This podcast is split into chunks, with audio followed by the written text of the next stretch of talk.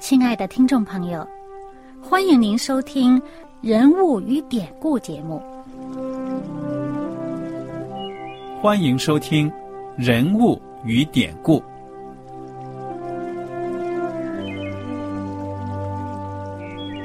听众朋友们，当你读圣经的时候，不知道有没有过这样的想法：生活在几千年前的圣经人物，与我们这生活在二十一世纪的人有什么相关吗？那些古时候缔造了历史的伟人们，只是些令我们感叹而望尘莫及的对象吗？那些败坏了品德的小人和有负圣托的失败者，难道只是为了让我们嗤之以鼻吗？在这个人物与典故的节目里，我和小燕将与大家一起，通过圣经中的人物和他们的事迹，看看我们能从他们的故事中得到哪些启发，以便用正确的态度来对待我们每天所面对的生活和挑战，共同奔走天国的旅程。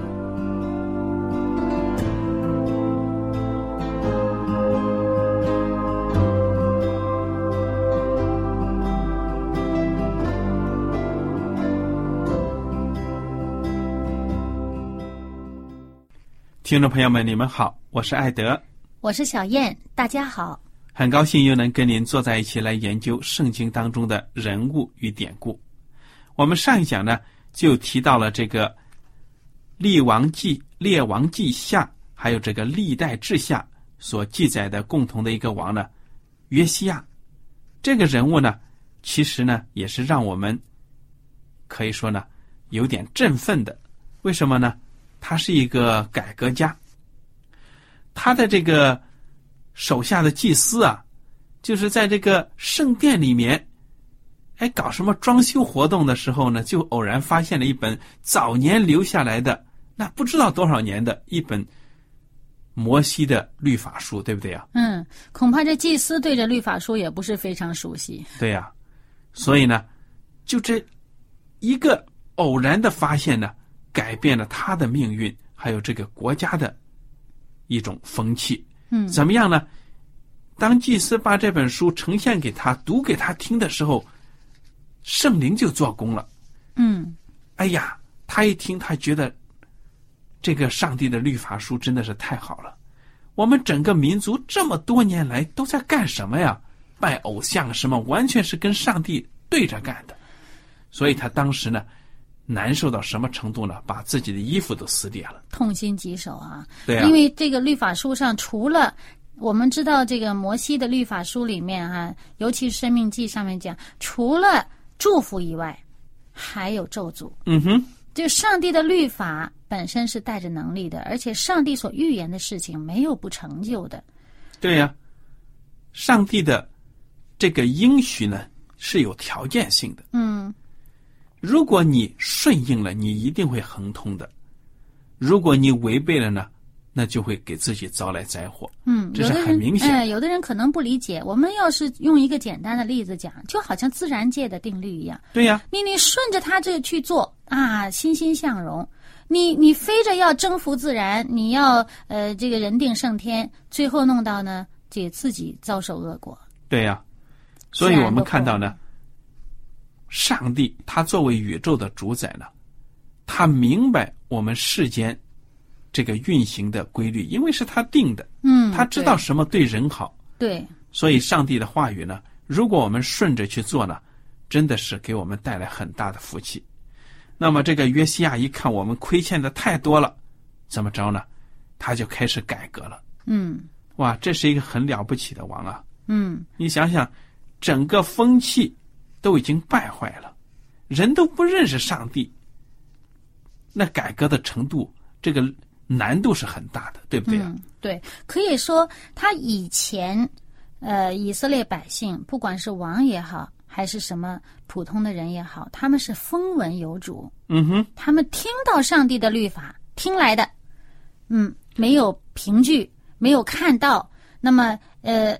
有一些见证，他们听到了，啊，自己呢有点不是太信，啊，包括之前这个西西家改革的时候，他这个让祭司到处去宣扬，啊，也也去这个呃以色列的境内去宣扬，因为以色列那时候已经亡了，他去宣扬。但是那些那个其他支派的那些人都不信，都不听，嘲笑那些先知啊，不是先知，他嘲笑那些呃这个王派去的那些使臣啊，嘲笑他们所读的这个呃这个所律例条条款，大家要敬畏耶和华上帝的这些话，他们嘲笑不听，结果只有这个呃耶路撒冷的这个还有这个犹大人呢，便雅悯人听。呃，偶尔有一些很少数的以色列人听，嗯，但是经过这马拿西哇几十年的这个败坏，哎呀，真是仍然听上帝话的人已经太少太少了。嗯，马拿西晚年，我们上次提到晚马拿西晚年悔改，但是可以做的实在是非常非常有限，呃，自己恐怕造成的影响也很难再挽回了。嗯，那现在到了这个约西亚，约西亚他这个改革可以说非常彻底的一个改革。对呀，那么你就跟我们讲讲他的一些具体的措施吧。那首先呢，我们看到这个圣经在列王记下二十三章以及历代志下三十四章的呃后面的部分，就讲到他。得到这个律法书以后呢，他就在他的这个地位上，在耶和华面前他立约。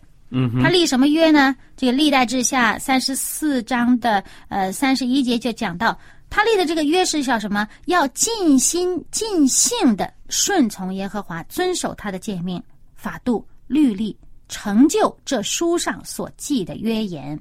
嗯，然后呢，他自己立了约了。他又使住耶路撒冷和便雅敏的人都服从这约，于是耶路撒冷的居民都遵行他们列祖之上帝的约。接着呢，他又从这个以色列各处把一切可憎之物尽都除掉，啊，也使以色列境内的人都侍奉耶和华他们的上帝。然后呢，就讲到呢，他整个在世的日子呢，都。跟从耶和华他们列祖的上帝，总不离开，这是一个总括。嗯，那么在这个呃列王记下二十三章就讲到呃比较具体的情况啊，也包括呢呃把那些偶像都除掉了，呃那些柱像啊，还有那些坛呐都毁了，还有那些拜日头的那些呃也都毁了，然后呢把这些。呃，毁掉的这些呃，盐的粉碎粉碎的这个灰啊，散掉。然后呢，呃，还有包括呢那些拜呃拜偶像的那些祭祀啊，以前的王呃所立的那些拜偶像的那些祭祀啊，也把他们那些死了以后的那个坟墓啊刨了。把那里面的这个骨头都挖出来，然后污秽他们所拜的那个坛呐什么的，然后还有呢，这个二十呃列王记下二十三章里面还讲到呢，他把那些呃以前的呃王在耶路撒冷里面。耶路撒冷这个城啊，各处都有以前的王立的那些什么呃，这个像那个像啊，这个坛那个坛呐，还有祭司啊，都把它除掉。还有呢，他们在这个上帝的圣殿里面，也有一些房子专门给他们为那些偶像的那些邪神偶像用的那些那个房子里面有那些什么娈童啊，做这个性服务的那些人呢住的地方。还有一些呃妇女啊，也做了这些呃神职的，但是是很邪恶的那些呃事情了，乌七八糟这些东西都弄掉了。然后呢，不只是清除了耶路撒冷的呃犹大地的，然后呢，甚至到整个这个以色列的地方，因为以色列呢已经被亚述灭了啊，那他们那里的人呢，已经很多已经不是以色列人了，也是其他的，他们他们就。呃，他就带着人到那里去，把从这个南到北，呃，那些呃，偶像的那些东西看得到的，通通都除灭了。还有那些呃，有个地方哈，叫做什么新嫩子谷那么一个地方呢？那些人专门在那儿把自己的儿女呃烧了去献给偶像的，他也把这些都废掉了啊。还有呢，呃，尤其我们呃可以记得之前的圣经里面所讲到，呃，当这个以色列国。啊，犹大国他们分开的时候，分成这个呃整个国家分裂的时候呢，分成南北两边的时候呢，北边的国以色列国，他那个一开始这个耶罗波安，他就是为了不让北边的百姓到南边去敬拜上帝，他就立了这个呃什么呃拜金牛犊啊什么什么的那最早立的那个坛呢，在伯特利呀，那么这个。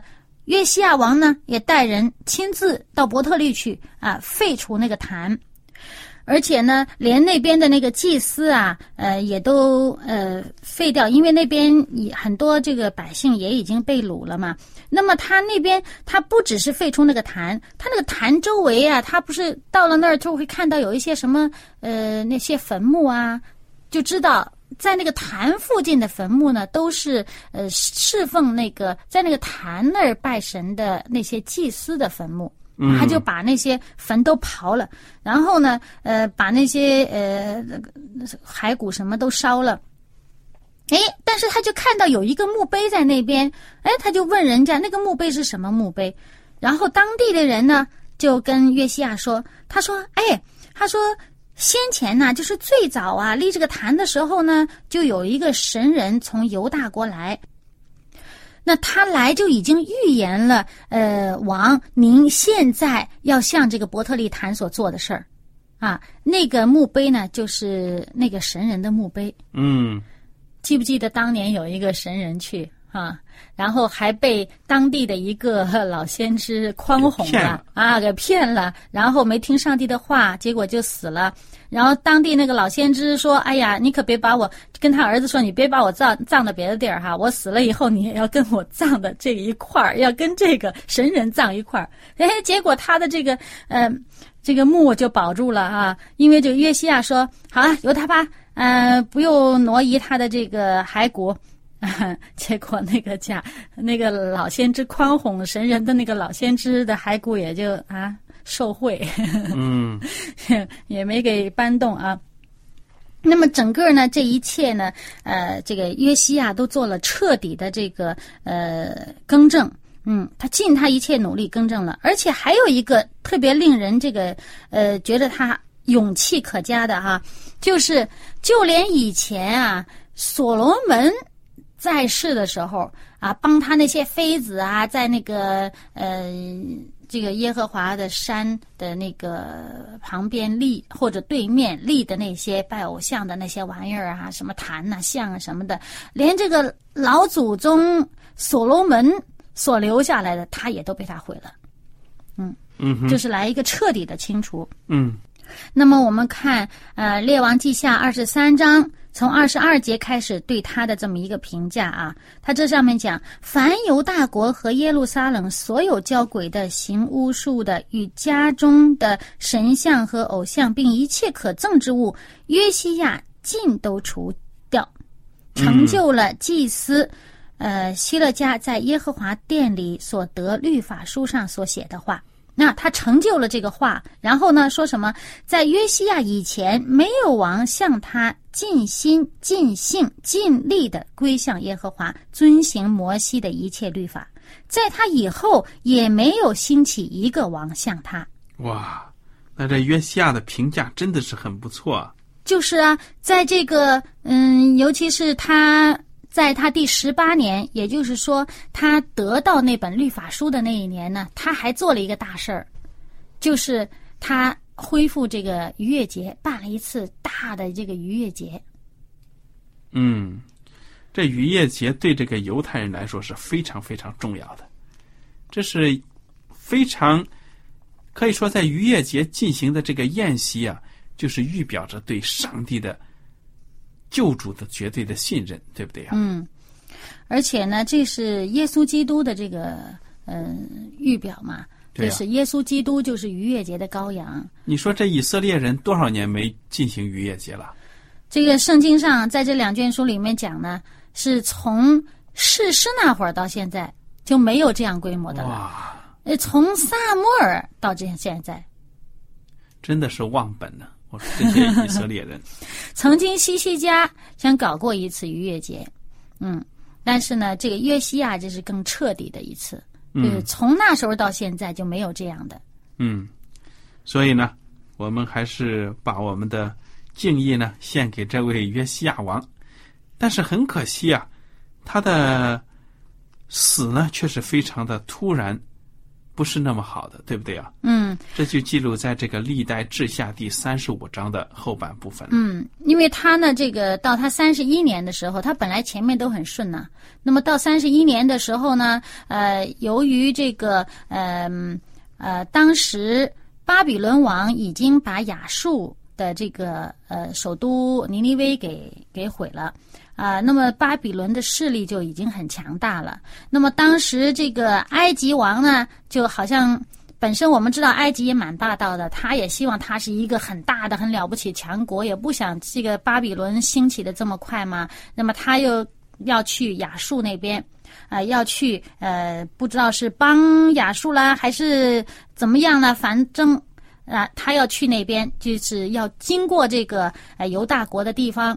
那么当时这个约西亚呢就不给他过，那么他在这个地方呃。圣这史实是这样的啊，那么圣经就告诉我们呢，当时这个埃及王呃从他们犹大呃去犹大的一个地方的时候呢，就碰到这个约西亚。当时是约西亚就去见到这个埃及王，他就呃，埃及王跟他讲，他说呢，上帝叫我去那个地方的，叫我去啊、我来这个打仗，我不是来打你，我是打别人的，是上帝要我去打别人的啊，你不要，我跟你无关，你不要来拦着我啊。那么你现在拦着我，你你拦着我的话呢，就是哎，说怕错了遭致上帝的这个惩罚。啊，而且呢，这个呃，埃及王还说了，他说啊，呃因为上帝是与我同在的，嗯、免得呢他毁了你。嗯，结果这约西亚也不信，他还他还改了装扮，执意要作战，哎，结果在战场上就死了。被其中一个可以说不定是啊，当然了，这上面说是弓箭手射中约西亚王，嗯。结果呢就不治而身亡了。嗯，所以你说他这结局真的是蛮突然的，也是一个意外的，嗯嗯。那么当时我们知道，他那个同时代的那个呃先知耶利米，还也为他的死还做了哀歌。而且百姓呢都追到他呀，啊，非说明他在名望当中，他在这个民众的心目当中地位还是很高的。嗯。我觉得从他的这个结局呢，我学到一点呢，就是说呢，哪怕是作为上帝的人，上帝的民，都有犯错的时候。嗯而且呢，有的时候呢，你不要以为我是基督徒呢，就不会有一些横祸降在身上。嗯所以我觉得呢，他约西亚他的一生呢，圣经说了，他是尽心尽力的、尽性的去爱上帝了。他是可以说呢，我觉得按照圣经的评价的话呢，他是肯定有得救的份呢，永生的盼望。嗯，但是他有一样的很可惜，就是说，嗯，那我们看到他这个呃，历代之下三十五章这个二十二节有一段话说，他不听从上帝借着尼哥之口所说的话，尼哥就是这埃及王啊，嗯哎，他可能觉得，哎呀，这个。怎么上帝会借着一个外邦的这么一个呃国王的嘴巴说话？嗯，有点不太可信。嗯、其实呢，圣经当中有很多的例子，上帝用圣灵感动，不光是先知啊，嗯。有的时候，那个罪人呢什么的也能够说出从天来的话语，就看上帝怎么感动了。所以这个约西亚在这方面是最后这件事情上是有点自自负了，嗯。结果呢就丧命了。那不管怎么样呢，我们都相信是上帝的安排，事情就这样子发生了。因为时候也到了，嗯快到了，嗯，那么呃，约西亚后来的呃这几个王呢，也都是统治时间很短了，也不是很长了，而且呢都没有行这个约西亚的道，全都是行恶了。对了，其中一个统、统治的时间最短的是多长时间？三个月，三个月零十呃，两个都是三个月，有两个三个月的，有两个十一年的。那么反正呢，他们都是呃没有听上帝的话。那么我们觉得这里面很可惜啊，约西亚两个儿子呃相继当了王，哎，但是都是行恶的。就是看着很可惜，约西亚他自己本身这么忠心啊，他在这个不管是在信仰上面，还是在国家事务上，他可能很忙，但是他没有亲自去把他的信仰传给他的儿女，这一点非常的，对我们来讲是一个很大的提醒。嗯，我们有时候从事这个侍奉上帝的工作，尤其是传道人呐、可能真是很忙，顾不上家。啊，你看这个圣经上面也有什么很有名的呃萨穆尔啊，还有萨穆尔前面这个以利呀、都很忠心的嘛。但是呢，儿女的教育都没搞好，嗯，这个真是要提醒我们呢。嗯、我们儿女是上帝所赐的这个产业呀、我们要保守他们。呃，将来他们将来他们灭亡的话，我们有责任的。嗯哼，不是或不是说上帝不算在我们的账上啊，他固然他自己的选择他有责任，我们的影响也是有责任的。嗯，对，那么还有呢，就是说，呃，这些王呢，虽然他们作恶哈，我们不要以为呢，说上帝的圣灵就只感动约西亚，不感动他们，上帝也感动他们。尤其是让我们看一看历代之下三十六章的第十五节，这上面讲什么？耶和华他们列祖的上帝，因为爱惜自己的民和他的居所，从早起来差遣使者去警戒他们，他们却嬉笑上帝的使者，藐视他的言语，讥诮他的先知，以致耶和华的愤怒向他的百姓发作，无法可救。嗯哼，你看这个时代有哪些先知？有耶利米，我们知道，还有约尔、俄巴底亚、弥迦，呃，西班牙，都是这个时期他们这个上帝的这个宣告上帝的预言。对呀、这些先知呢，他们所写的这个书记载在圣经里面呢，就是我们所称的这些小先知书，嗯，因为就是在旧约的，对了，旧约的最后的这几卷书。嗯，那么我们把他们称为小先知，并不是说他们地位或者什么比其他的大先知低啊，或者没有这个意思，只是说呢，长短。对了，他们的书卷呢，这贡献呢，的确分量呢，没有之前的这个，你像以赛亚啊、耶利米写的这么长？那耶利米书呢，就整个就是这个时期，呃，从这个呃约西亚的晚期到后来整个这个国家呃灭了，呃到被掳这中间这段时期所写的啊、就是上帝感动耶利米给这个时期的百姓的一些话。那么这些以色列人受惩罚是受哪个民族的进攻啊？哦，这个一开始呢，我们知道呢，这个约西亚不是被埃及王给给杀了吗？给给给战争当中就阵亡了。那么从此之后呢，这个犹大国呢就成了这个埃及的附属国了。那这个埃及呢，埃及王甚至指定他们要哪一个王在位啊，另外一个上任他不高兴啊，那么。然后把他掳走了。那么反正接下来呢，这埃及后来势力又不行了，就是这个巴比伦呢，呃，把埃及打败了以后呢，就巴比伦又来管他们了，啊、对呀。那么最后呢，到最后就是巴比伦把他们给呃完全给灭了。灭了，嗯，对，而且分了几次把他们的百姓给掳走。那么这个呃究竟分了几次啊？掳了些什么人呢？就是这个《列王记下》就写的比较详细一点。那么一开始呢是呃掳了他们的这个君王啊、王族啊，然后一些呃手工艺人呐、这些那些有技术的，还有一些战争上面这些勇士啊掳走了，那么留下一些穷人。那么到后来呢？又是大部分的这个居民掳走了呢，呃，留下一些民当中最穷最穷的，让他们在当地呢是呃种葡萄园呐、种地啊，免得地荒凉。可是后来呢，又因为他们呃这个呃呃巴比伦人他立了一个官长管他们，而当地的人呢又把这个官长还有留在那儿的这些加勒底人呢给杀了。结果那些百姓哇吓死了，是因为怕这个巴比伦人呢怕来报复啊来报复了，就都逃难，就逃到埃及去了。于是呢。就正如上帝借着耶利米先知所说的预言一样，整个这个地方呢就荒凉了。嗯那么也就是说，这圣经上所讲的呢，这个地呢就荒凉，守了安息，也一直有七十年之久。嗯哼，其实这个圣经上讲这守安息这个事儿啊，嗯，记不记得他们在进迦南地的时候呢？上帝借着摩西给他们的教导啊，有这个每七年要守一年是安息年嗯哼，啊，然后呢，呃，每五十年呢有这个喜年，是不是？哇，你说他们百姓这么多年哪里守过什么安息年啊？所以这一下子呢都补出来了，七十年呢地都荒凉了。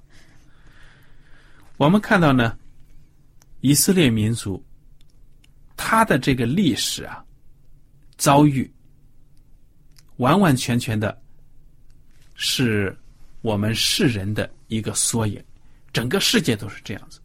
如果你认识上帝、敬畏上帝、信仰上帝，那么你一定能够昌盛、发达。如果你违背上帝的诫命呢，顺从自己的这个私欲去行事，收到的就是败坏。嗯，所以从这个特定的这个民族以色列民族啊，我们就看到人类的命运的缩影。嗯，不过还有一点呢，我非常敬佩这个约西亚王啊，就是有人说，哎呀，你看我这命运已经定了，一定是败亡的了，破破罐破摔，拉倒吧。